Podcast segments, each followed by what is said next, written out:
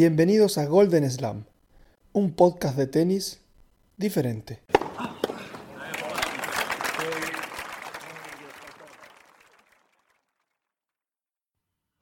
Muy buenas a todos y bienvenidos al último episodio ya de Golden Slam de esta temporada 2021 que ha sido ya una temporada eh, apasionante e intensa como todas y bueno también eh, personalmente muy contento de poder cubrir ya la segunda temporada con, este podcast, aunque haya habido menos episodios, pero creo que lo importante es estar ahí, seguir hablando de tenis y quizás eh, cada tanto tiempo pues tenemos eh, temas interesantes como tenemos esta semana que hablaremos por supuesto de la Copa Davis, pero me acompaña como es habitual mi compañero Daniel Vitale, ¿qué tal?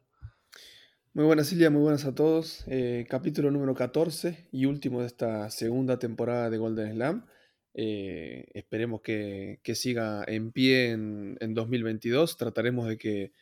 de que sí, trataremos de poner un, de planificar un calendario con fechas tentativas para estar un poco más organizados, pero que desde, desde mi parte y creo que desde la tuya también esperemos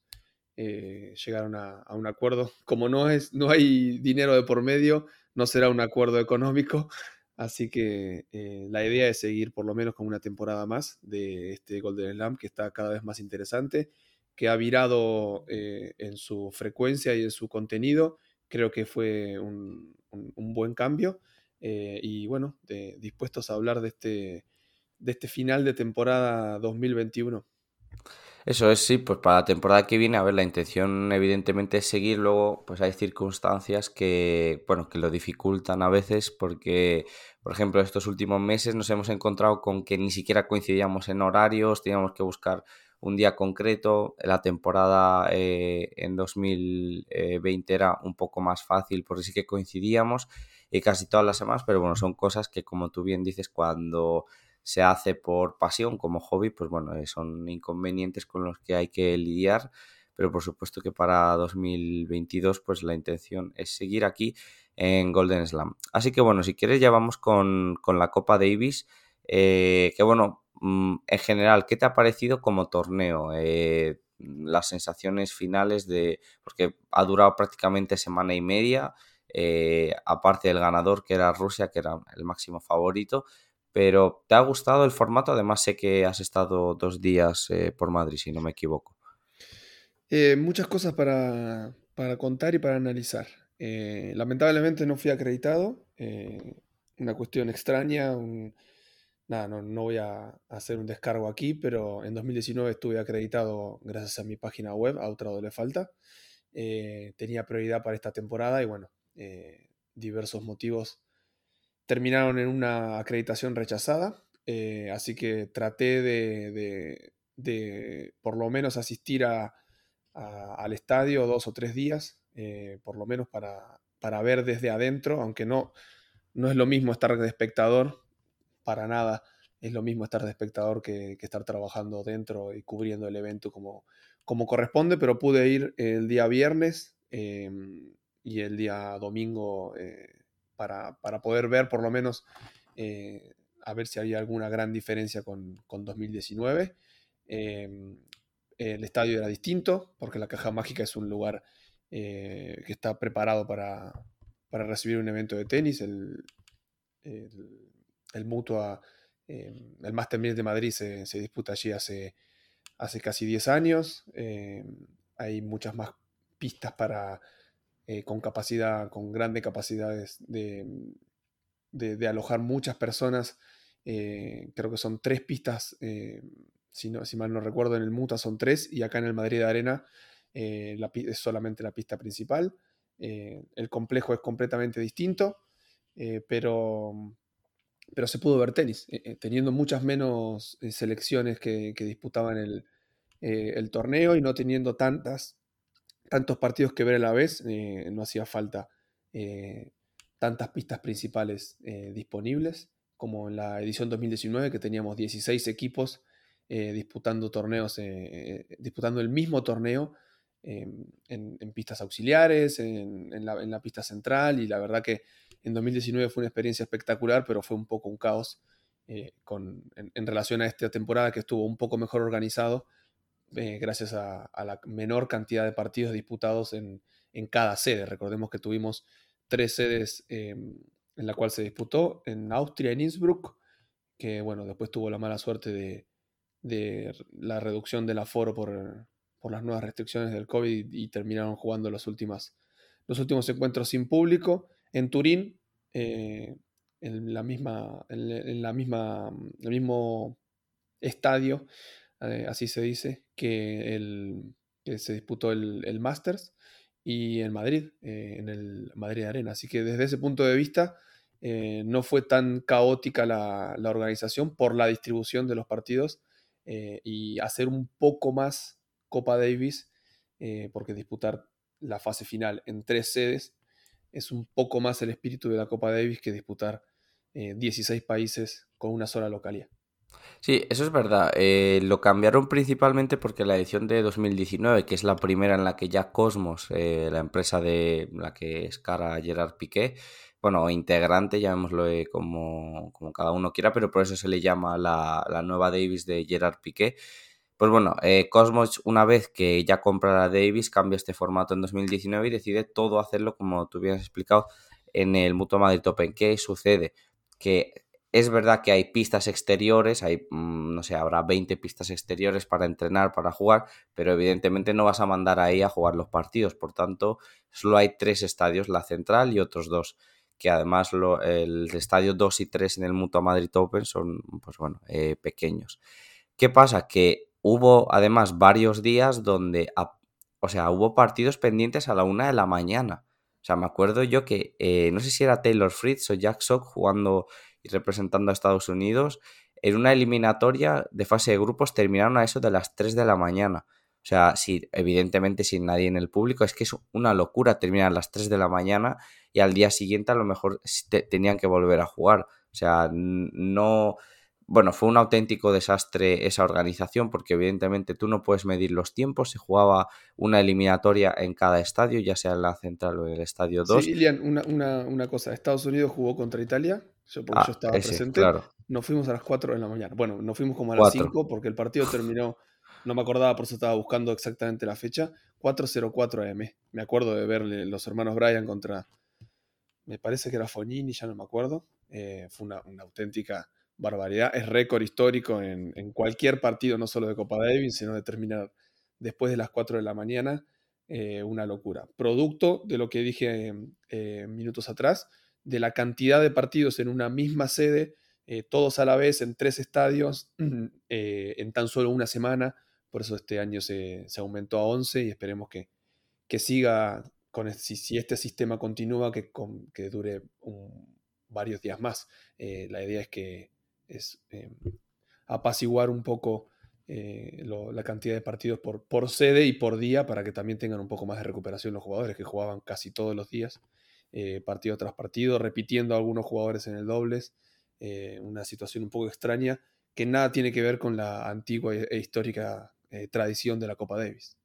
Claro, eso es. A mí aquí lo que me faltó, sobre todo hablando de estas tres sedes, es que yo entiendo que todo, ya tenían todo organizado, bueno, se iba a jugar en, en, Innsbruck, en Austria, y de repente les dicen, bueno, pues salta un lockdown, una cuarentena impuesta por el gobierno, con esas cosas ya lo, ya lo vimos, por ejemplo, en Australia y lo estamos viendo para este año, de que se exige una vacunación obligatoria y si no, eh, no, se podría, no se podrá disputar el Australia Open. Em, o sea, quiero decir que esto ya son medidas gubernamentales, o sea, no se puede mm, cambiar. La cosa está, una vez que ya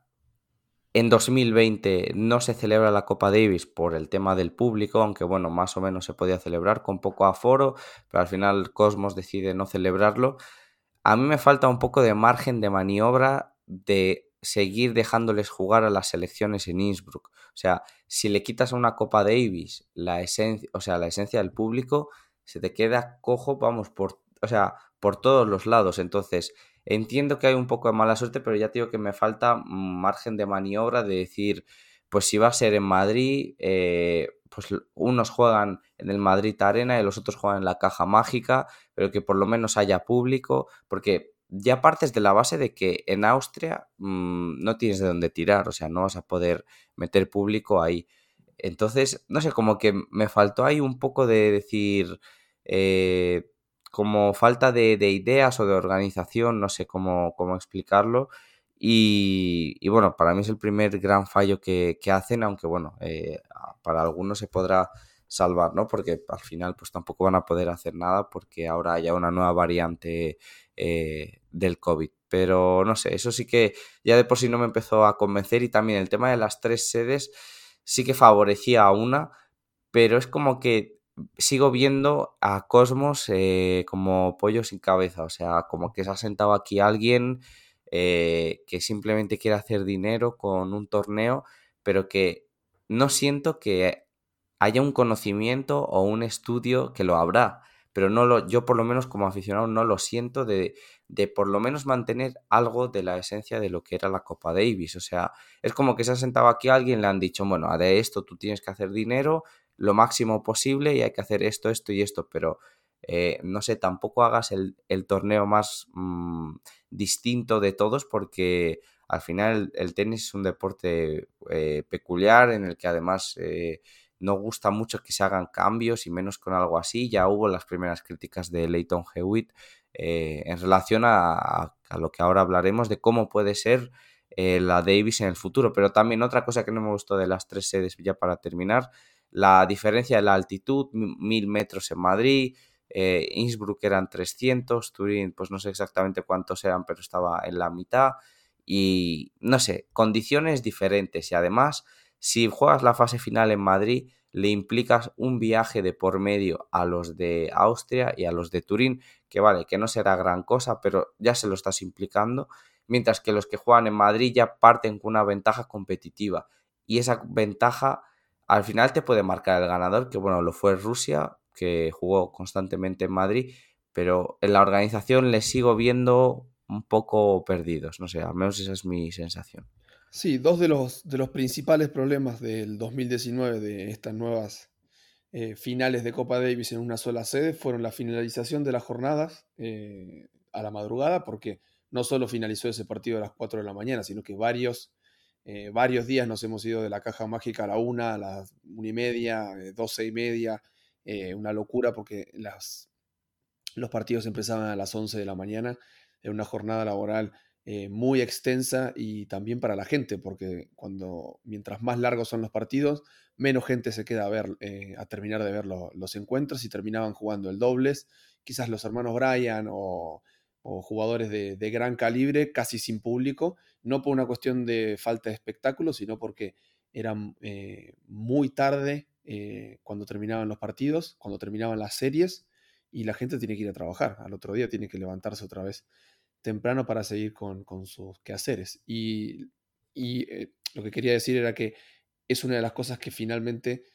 parecía que se iba a solucionar con menos partidos en cada sede, pero no se solucionó, porque más de una vez eh, durante toda la semana ha terminado a las 12, 12 y media, eh, horarios muy tardes, teniendo muy poquitos partidos por disputar. Y la otra, mm, el, otro problema principal del 2019 fue el tener que agarrar la calculadora para decidir quién era el clasificado. Eso en el tenis es algo que, solo pasa en el Masters y que está bastante aceitado el sistema,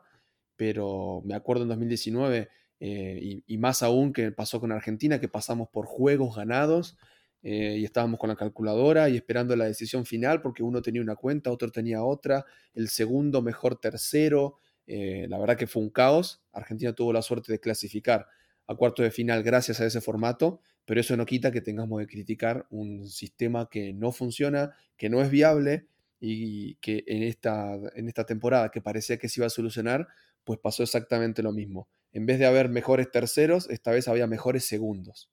Entonces estaban pendientes de un partido que podía determinar eh, según la cantidad de juegos que hacía el que perdía para que España pudiera clasificar. Al final no terminó clasificando, eh, la verdad un verdadero caos. Eh, cosas que no deberían pasar en una competencia con tantos años. es quizás la competencia deportiva más antigua de la historia que está vigente, porque recordemos que la primera edición fue en 1900 y solo fue interrumpida bueno, por el COVID del año pasado y por las dos guerras mundiales. Eh, la Copa Davis es una competición eh, histórica que debería tener un poco más, eh, debería respetarse un poco más esa historia y respetar los nuevos dueños un poco más el formato. La verdad que fue una verdadera pena que esta temporada nuevamente hayan sucedido esos dos principales problemas. Son problemas mejorables, por supuesto, pero lo de agarrar la calculadora para ver quién clasifica generó en 2019 mucha incertidumbre y generó esta temporada eh, el abandono del doble de Estados Unidos, una verdadera vergüenza eh, que debería, eh, deberían replantearse el sistema los nuevos organizadores para que no vuelva a suceder que una pareja de dobles entre al, estadio, juegue tres juegos y decida irse en, protesta, básicamente, de por qué estoy jugando un partido por los puntos en la cual puedo ganar mi serie, pero que ya no me sirve de nada ni, ni aunque gane 6-0, 6-0. la verdad que es un llamado de atención del equipo norteamericano, que es una falta de respeto del equipo, de los jugadores, pero también es un llamado de atención y es una protesta en la cual las autoridades tienen que tomar nota y decir, ok, eh, Estados Unidos eh, no debería haberlo hecho, pero ¿por qué lo hizo? Entonces, si lo hizo, eh, lo, hizo por algo. Además de que lo, del abucheo del estadio y que, sinceramente, eh, no fue la, mejor manera de, quejarse, pero bueno, eh, es lo que, lo que sucedió y lo que no debe volver a suceder. Claro, pero al final es que también siempre nos vamos al final a la cabeza, a la organización, de que es que vemos un torneo totalmente perdido y es lo que, lo que bien has remarcado, es el torneo con más tradición, más antiguo, es como,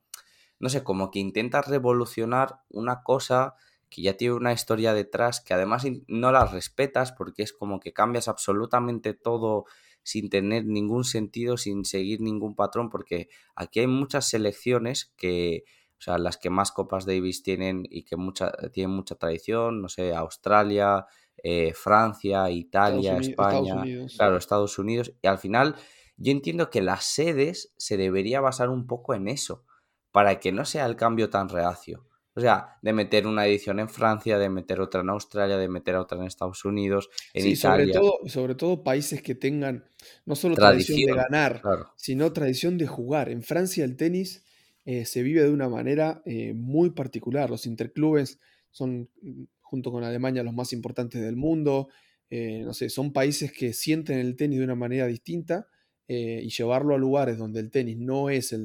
uno de los tres, cuatro deportes más populares es peligroso. Yo estoy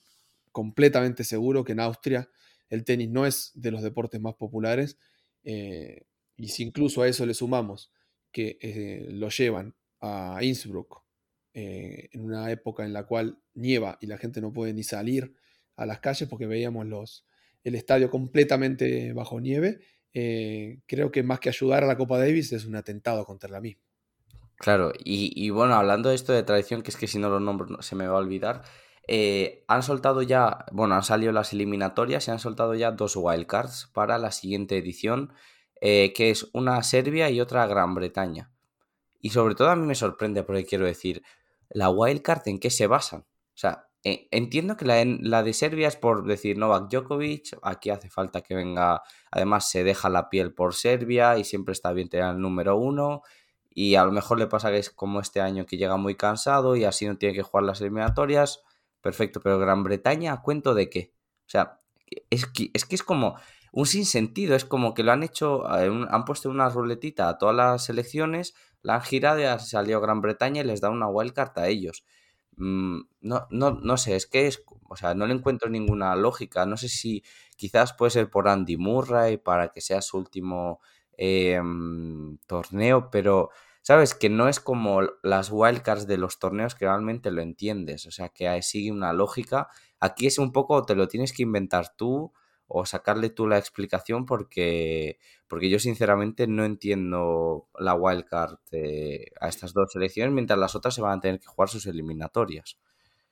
Sí, es extraño. Em, dice que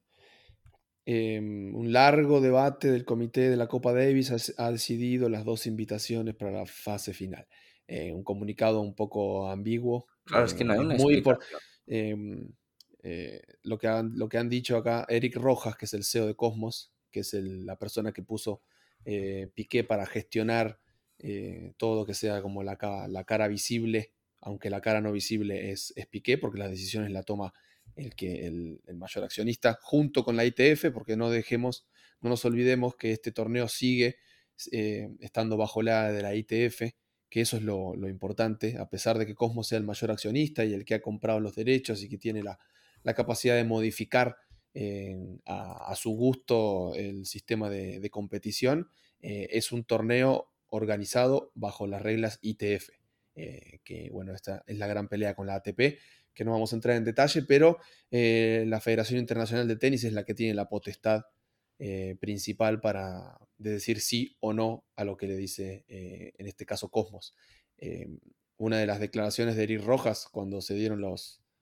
las invitaciones era, para nosotros es muy importante que el número uno de la actualidad esté en la competición. Punto y aparte. basándose en esa premisa, queda bien, bien claro que las intenciones de, esta Copa Davis no son darle las wildcards a los equipos que más se lo merecen, sino a, los equipos en los cuales los jugadores, eh, en este caso Murray en Gran Bretaña y Djokovic en, Serbia, eh, sean los, las caras visibles de, la competición en una competición que a disputarse a fin de año, que el formato no es el, más aceptado por todos los jugadores, eh, ha sufrido muchas bajas. Y una de las cosas principales, perdón, que esta competencia em, eh, que este cambio de formato iba a asegurarles a los organizadores y a los espectadores era el tener a todos los mejores jugadores del mundo en una sola sede, en un evento mundial eh, único e irrepetible. Y lo que estamos viendo es que disputarse una final de estas características en una sola sede, a final de año, después de un año que cada vez desde lo físico será más duro,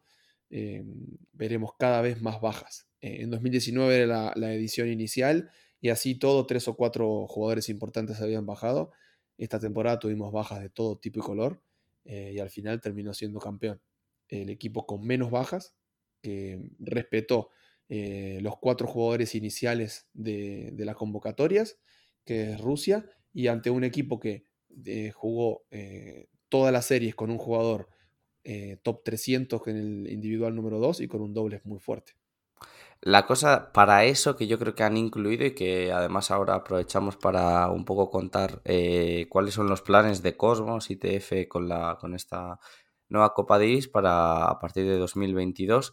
Claro, han metido aquí los petrodólares porque están viendo que se está bajando mucha gente y, y la idea y que fue una bomba, aunque cada vez lo han ido retrasando más la decisión, yo creo que un poco por negociar y ver cómo lo anuncian, porque el formato de nuevo va a volver a cambiar eh, drásticamente. Pero bueno, aquí se va a meter a Abu Dhabi, donde la idea principal que tiene Cosmos es que se celebre eh, la fase de grupos en cuatro sedes en Europa y luego de ahí se lleven eh, el torneo a Abu Dhabi, que ya es la repera, macho, porque... Mm, o sea, te lo llevas ya prácticamente, cambias de continente, de condiciones. yo entiendo que aquí jugarán en indoor y en Abu Dhabi jugarán en outdoor, o sea, en abierto. Mm, no sé, me parece una auténtica locura, otro desastre más y que además hablamos,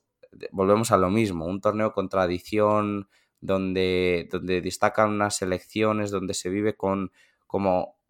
que los jugadores estén cerca del público y se lo venden a un país que es evidente que se lo venden por, por, lo que se lo venden, por el dinero, pero que no tiene ningún tipo de tradición ni de conexión con la Copa Davis, o sea, no, eh, eh, Emiratos Árabes Unidos no ha disputado nunca una edición eh, de Copa Davis, es que, no sé, o sea, no me, no me entra en la cabeza cómo se puede, es como que es muy difícil hacerlo tan mal, o sea, yo creo que tienes que estar muy desconectado del tenis para cambiar algo tan mal y seguir tomando decisiones tan malas. Por lo menos yo lo veo desde un punto de vista del aficionado, pero creo que en general eh, la decisión mm, no está gustando. Y ya también para, mm, para terminar, que es uno de los últimos puntos que tengo aquí apuntados, de otra cosa que, no, que me ha parecido una locura y es la primera vez que lo veo en un torneo, esto de disputar eh, cada cuarto de final en un día diferente y que las selecciones tengan días diferentes de descanso para las semifinales, eso también me, pareció una locura. O sea, el, el lunes jugó Croacia.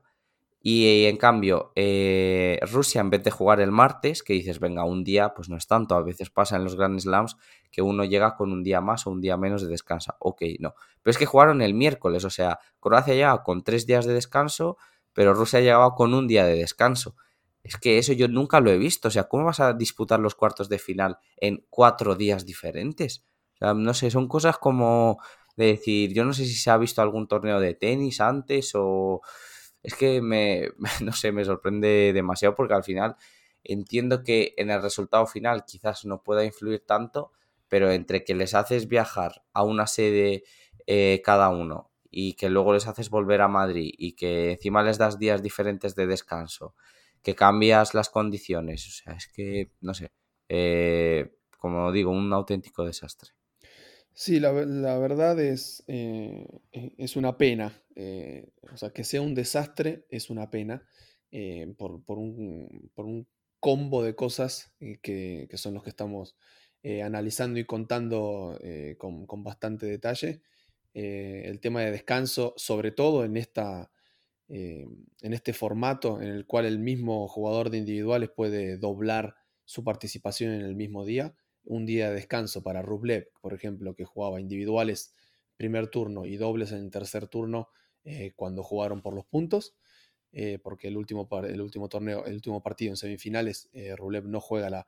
el dobles porque ya habían clasificado y lo jugaron por, por una cuestión de, de, que los individuales fueron muy rápidos y el público entre medio del abucheo se les, se les ofreció, entre comillas, un partido más, pero tantas horas dentro de una misma pista en el mismo día y con menos días de descanso que su próximo rival, que en este caso era Croacia, como bien dice Ilian. Eh, la verdad que es, una verdadera pena desde el lado organizativo y desde el lado del espectador, que no aseguran tener al 100% a los jugadores en una instancia tan importante eh, a punto de dos días antes de, una final. Eh, lo que sí es cierto que el tema de multisedes ha funcionado. ¿Y por qué ha funcionado? Porque replica un poco más a, lo que es la Copa Davis, de que varios equipos sean locales, aunque, aunque haya eh, un local de los cinco o seis eh, equipos que disputaron, porque en Innsbruck y en Turín eh, había menos cantidad de jugadores y en Madrid había más, era la mayor cantidad de jugadores por ser la sede principal. Pero mientras más sedes, mientras en más sedes se dispute las, estas finales de Copa Davis o las fases previas de las finales, más parecido a la Copa Davis será. Obviamente nunca será lo mismo eh, que disputar eh, cada serie en, el país del, país organizador, eh, en el cual el país elige la sede, elige la ciudad en la cual jugar, elige la, si es indoor o outdoor, elige la pelota, elige la superficie. realmente la localidad se hacía sentir hasta el 2018. Eh, a partir del 2019 la localidad, ni siquiera los propios locales pueden tener mucha influencia porque tienen que elegir algo que les venga bien a todos eh, y según también la fecha del año. España, por supuesto, hubiera puesto eh, tierra batida outdoor y por las condiciones de, Madrid, sobre todo de Madrid, del frío de Madrid en esta temporada o de cualquier otra, otra sede del frío de la temporada de cuasi invernal de esta por estas latitudes en estos tiempos. Em, es imposible el, eh, elegir una, superficie en la cual le, venga bien al, país local, así que ni siquiera eso pueden elegir. Eh, así que la verdad que es una, pena. Esperemos que el formato multisede que ofrecen para 2022, el cual en vez de tres sedes serán cuatro, eh, acerque un poco más a la gente y que los locales puedan tener un poco más de influencia en la definición, porque básicamente eso era lo, interesante de que ir un país a un país que en el cual tiene muy pocas posibilidades de, perdón, de enfrentarse a, una selección mucho más potente, eh, de recibirla eh, en, su país, de imponer sus propias condiciones y dar la sorpresa. Que lo interesante y lo bonito de la Copa Davis era eso, que el, favorito no sea tan favorito cuando llega a, a, un país en el cual las condiciones no son eh, no son las adecuadas para su país. Claro, yo ya te digo que para la siguiente edición lo mejor que veo es que creo que van a ir casi todos los eh, bueno, los jugadores gordos, por así decirlo, los eh, de ranking más alto y que habrá pocas bajas. Esa es mi sensación si se mete por aquí a Abu Dhabi, porque evidentemente el price money fijo de cada y seguramente no sé si les harán contratos a cada jugador o por tema federación, no sé cómo lo van a hacer, pero que van a meter más dinero para que aquí no falte ni Dios, o sea, lo tengo muy claro, sobre todo incluso para la fase final. Y bueno, con esto terminamos hablando ya eh, un poco del formato, que llevamos ya casi 30 minutos y bueno, eh, mucho que mejorar por parte de, Cosmos y veremos qué, qué, tal lo hacen, porque bueno, en los últimos años la ITP Cup, que sí que se disputa solo en Australia, ha funcionado y, bueno, eh, veremos. bueno, funciona también por un tema de, calendario, ¿no? Porque interesa más jugar en tema de pretemporada antes del Grand Slam de Australia que, jugarlo a final de temporada donde ya llegas eh, totalmente exhausto. Pero bueno, eso ya es eh, otro tema. Y, bueno, hablaré, eh, vamos a hablar del ganador, ¿no? De, Rusia, que, bueno, favoritos y yo creo que no, les ha temblado el pulso en ningún momento y ni siquiera en la final se les vio sufriendo, ni en ningún partido. La verdad que la selección que lleva de jugadores es una envidia para prácticamente todos. Sí, el único, como lo, perdón, estoy con la voz. Eh, ah, trabajo al aire libre muchas horas por día y, y, estoy medio complicado. Em, no, eh, el único equipo, como dijimos al principio, que presentó a cuatro jugadores top 30 y que ninguno se bajó eh, luego de la presentación de esos cuatro jugadores era Rusia. Era el candidato por naturaleza después de que el local España no, no contara con, con Rafael Nadal, ni con Bautista Agut, ni con, bueno, con muchos jugadores con, eh, con Carlos Alcaraz que dio COVID positivo, bueno, un montón de, factores que mm, predeterminaron antes de empezar eh, la competencia de que Rusia era el rival a vencer. Eh, el único, la única incógnita era saber en qué nivel de tenis y de confianza estaba Novak Djokovic y Serbia, que al final no, dio la talla. no tanto Djokovic, sino sus compañeros, Krajinovic, eh, Lajovic, eh, jugadores que, durante el año funcionan bastante bien, pero que acá en la Copa Davis aparentemente el representar a su país le ha pesado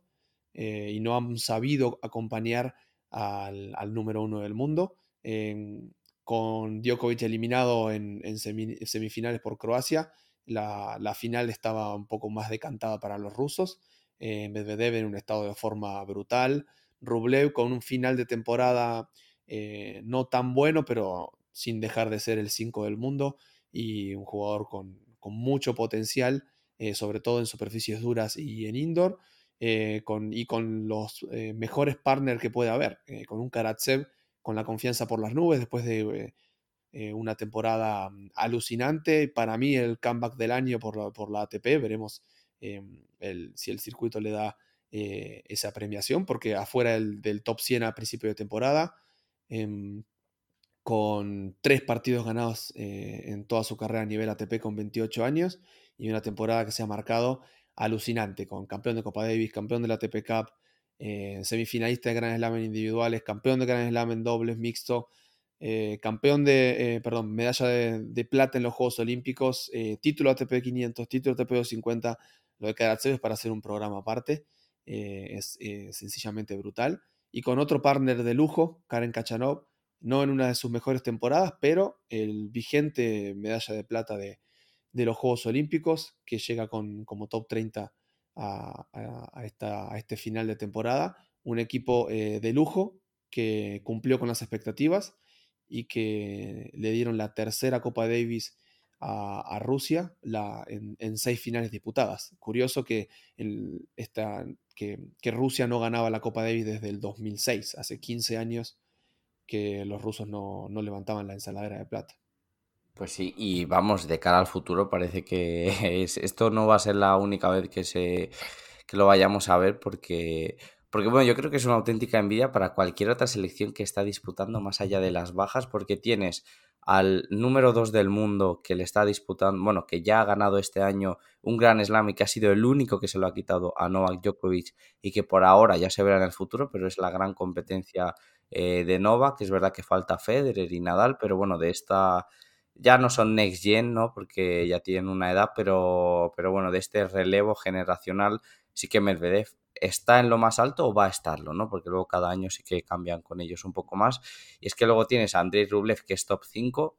Tienes por ahí a Kachanov, que pasa desapercibido, pero ya quisieran otras eh, selecciones, que su tercer jugador o el primer suplente, llamémosle como quieran, eh, de individuales, sea el top 20 o 30 del mundo. Es algo que pasaba antes en España, pero que se está viendo que, bueno, la generación española pues está un poco bastante desgastada ha aparecido por ahí Alcaraz, pero, pero bueno, que no es este relevo generacional como, como están teniendo eh, Rusia. Y bueno, luego lo de Aslan Karatsev, que sí que es verdad que para mí ahí hay dudas en cuanto al, jugador revelación, un poco con Cameron Norrie, que también lo ha hecho muy bien, pero sí que si tomamos en cuenta el ranking y lo que ha subido y también lo que cuesta subir con el ranking congelado, es que Karatsev es top 20 ahora mismo pues bueno, yo también se lo, mi voto sería para, para Karachev en cuanto a revelación por todo lo que ha conseguido. Encima es que como doblista es muy bueno, ¿eh? Yo descarto que en tres años, cuando a lo mejor, o tres o cuatro años, llegue ya a los 30 eh, y baje un poco en individuales, Karachev va a jugar dobles y va a ser de los mejores doblistas porque se le ve una manera de jugar, de además que juega muy, eh, muy directo, muy mm, o sea, pilla la dinámica muy fácil y en los Juegos Olímpicos ya se le vio, porque encima Rusia competía en dobles mixtos, en el dobles eh, masculino y femenino y llegaron en todas eh, prácticamente a las rondas finales. Así que bueno, en concreto, o sea, pilles por donde pilles, Rusia tiene eh, unos nombres auténticamente increíbles y encima si miras para torneos de estos previos que juegan mundiales y tal, no sé, no, estoy, no sé si es el sub-17 o el sub-19, creo que es el sub-17 eh, Rusia lo ha ganado. O sea, también ganó ese mundial, especie de mundial, que no quiere decir nada, pero bueno, te enseña que el tenis está trabajando en el país y que, hay talento y que están llegando eh, sabia nueva que, bueno, que habla muy bien del propio país y, de su tenis. Pues sí, tiene una cultura tenística eh, previa a la disolución de la Unión Soviética y sobre todo luego de, de, 1991 que se estableció como Rusia como país eh, único. Em, a partir de ahí, eh, Kafelnikov, número uno del mundo, medalla de oro en los Juegos Olímpicos, dos Grand Slam, número uno del mundo en dobles, Safin, eh, ya más acá en el tiempo, eh, también doble campeón de Slam, número uno del mundo, Davidenko, campeón del Máster, número tres. Em, esos son los principales exponentes del tenis ruso de los 90 y los años 2000 y esta nueva generación eh, que tienen la suerte de, compartir generación, porque Safin enganchó eh, la última etapa de Kafelnikov y Davidenko la última buena de Safin. Eh, no estuvieron los tres al mejor nivel juntos. En este caso, tanto Rublev como Kachanov y Medvedev están los tres o en su mejor momento o cercano a su mejor momento. entonces, por eso también se ha dado que, este año ha sido brutal eh, este año del tenis ruso ha sido brutal, porque no solo como equipo, sino eh, en, el plano individual. Eh, Rusia fue campeón de la, de la, Copa Davis, campeón de la ATP Cup como grupo, medalla de plata en, individuales de Kachanov representando a Rusia, medalla de oro y de plata en el dobles mixto con Rublev y Karatsev en parejas distintas, por supuesto. Y en cuanto a títulos ATP y ATP 250 y ATP Master 1000 y Grand Slam, eh, eh, eh, Rusia ha ganado, fue finalista de Australian Open, Rublev campeón en Rotterdam, no sé, Medvedev campeón en Marsella, Karatsev en Dubai, Rublev finalista en Monte Carlo, Medvedev campeón en, en US Open, bueno, Medvedev y Rublev campeones también de la Labour Cup, a pesar de que no representan a Rusia, pero es un, eh, es otro título que no tiene puntos ATP, pero que sí los partidos cuentan para la historia del ATP. Eh, la verdad que un año brutal del tenis ruso, tanto como equipo como en, individuales, y eso se debe que hay un trabajo detrás eh, grande de la Federación Rusa, que apuesta al tenis, que siempre apostó al tenis, pero que ahora se ha dado todos los... se ha dado todo para que los jugadores exploten en el mismo tiempo y eso genera que se convierta en una generación muy ganadora eh, que principalmente tiene dos cosas positivas. Primero, que los tres tienen 23, eh, 24 y 25 años. Eh, eso te asegura de no pasar nada extraño 5, 6, 7 años más de estos tres jugadores al más alto nivel. Y segundo es que al tener una generación grande de jugadores, grande me refiero a 3, 4 jugadores a muy alto nivel, genera que las generaciones que todavía no vinieron eh, tengan en quién reflejarse. Tener un solo jugador en la elite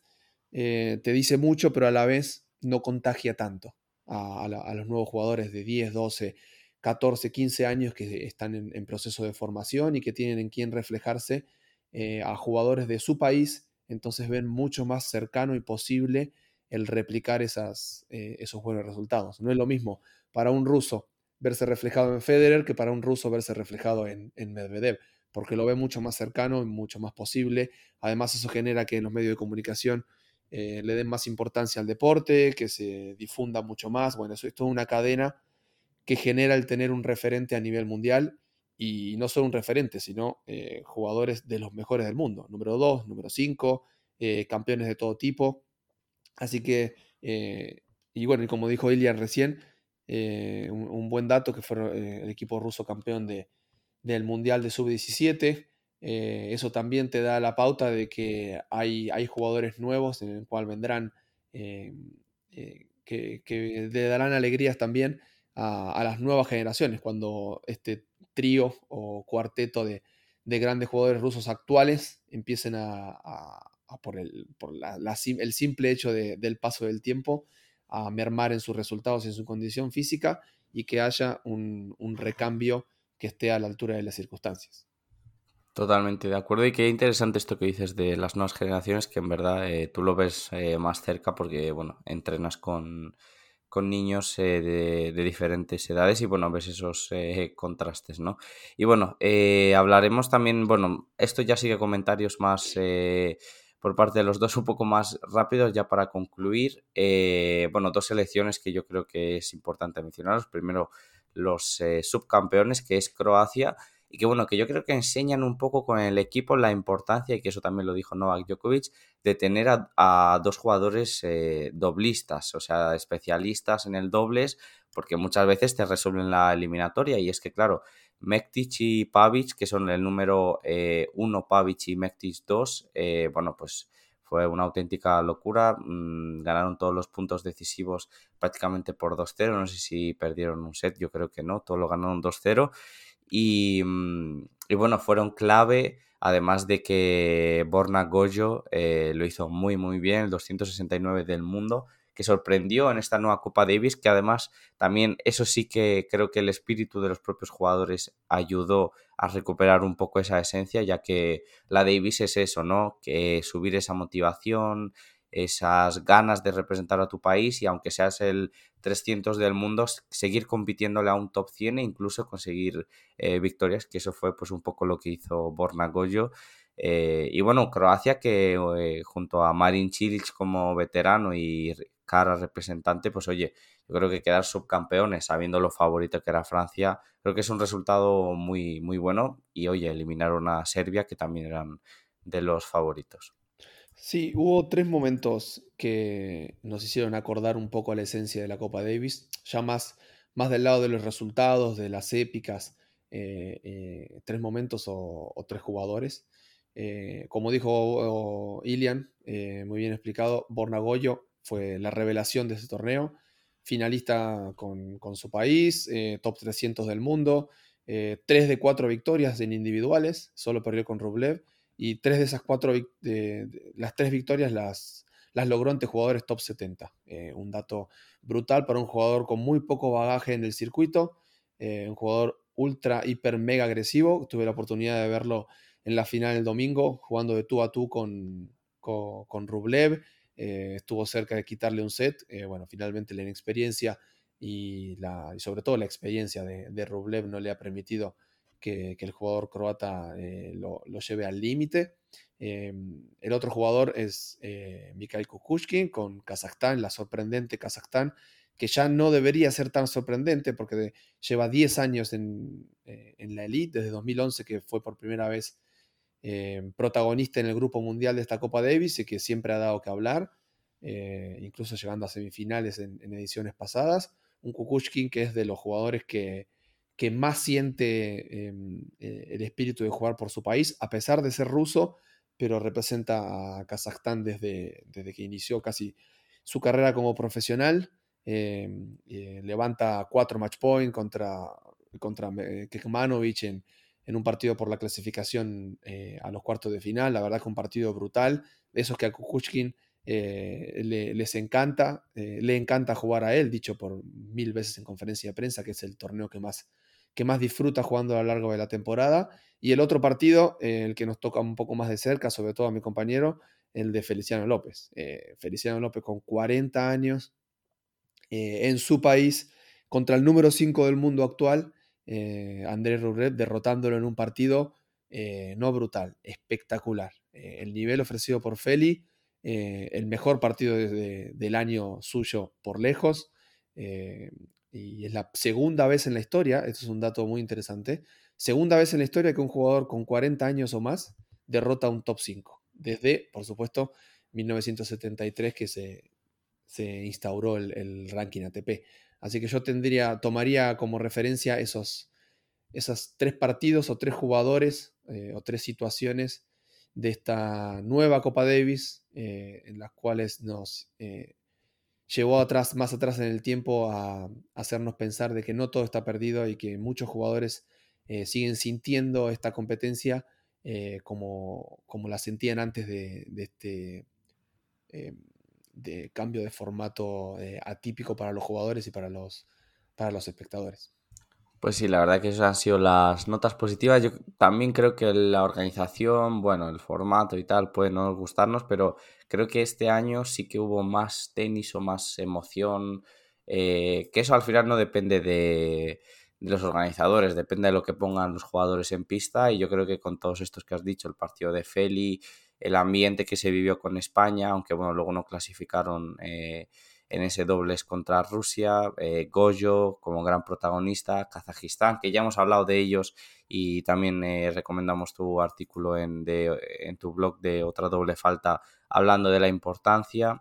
eh, del tenis kazajo ¿no? en el país y la gran inversión que están realizando. Y bueno, luego el gran dominio de Rusia, que es un poco lo que se esperaba. Veremos a ver qué tal la edición de la temporada 2022, veremos qué jugadores llegan, cuáles no.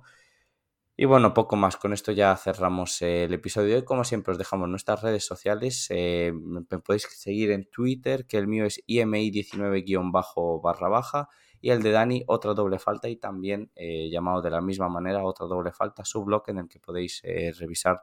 todas las, las, notas y artículos que escribe, que son muy interesantes y tenéis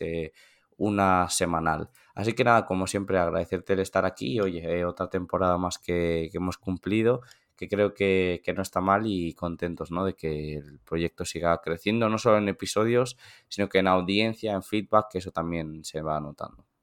Pues sí, eh, agradecido de, habernos cruzado eh, eh, hace un año y medio aproximadamente en plena pandemia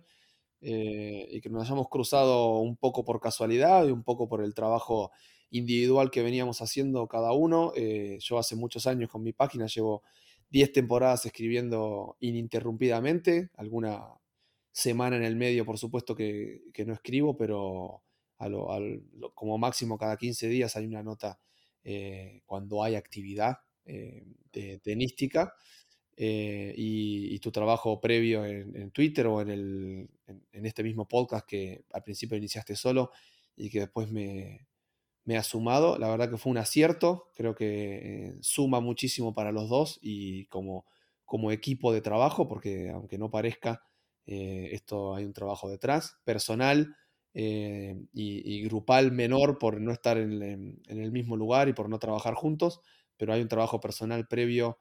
fuera del micrófono que obviamente no se ve, un trabajo de investigación y de recopilación de datos y de información eh, por, por, gusto, por pasión, como, como dijo Ilian al principio de este, de, este último podcast del año, eh, y para, por supuesto, para que tenga, a ver si tiene un poco más de,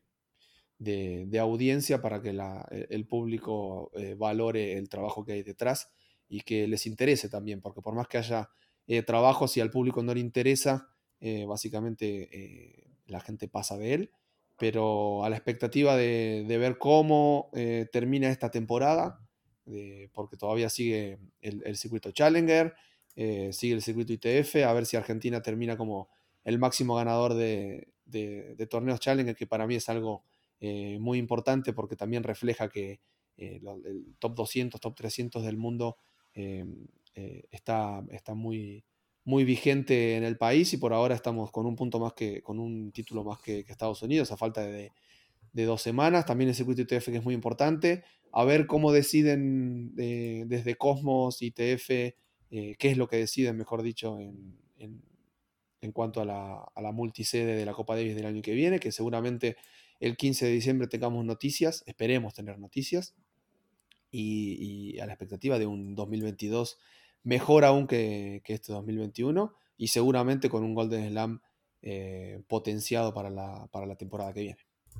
Eso es, pues bueno, como siempre ya sabes, eh, muy agradecido y como dices, esperemos que el, que el proyecto siga creciendo y que estemos ahí informando del tenis y bueno, a ver si algún día puede caer alguna acreditación, ¿no? Eh, relacionado con esto que, estamos haciendo, que bueno, nos facilitaría mucho más eh, las cosas. Así que nada, como siempre, ya os hemos dejado ahí nuestras redes sociales. Muchísimas gracias eh, por escucharnos desde, desde donde estéis y, y nada, nos escuchamos ya seguramente en 2022. Un abrazo muy grande.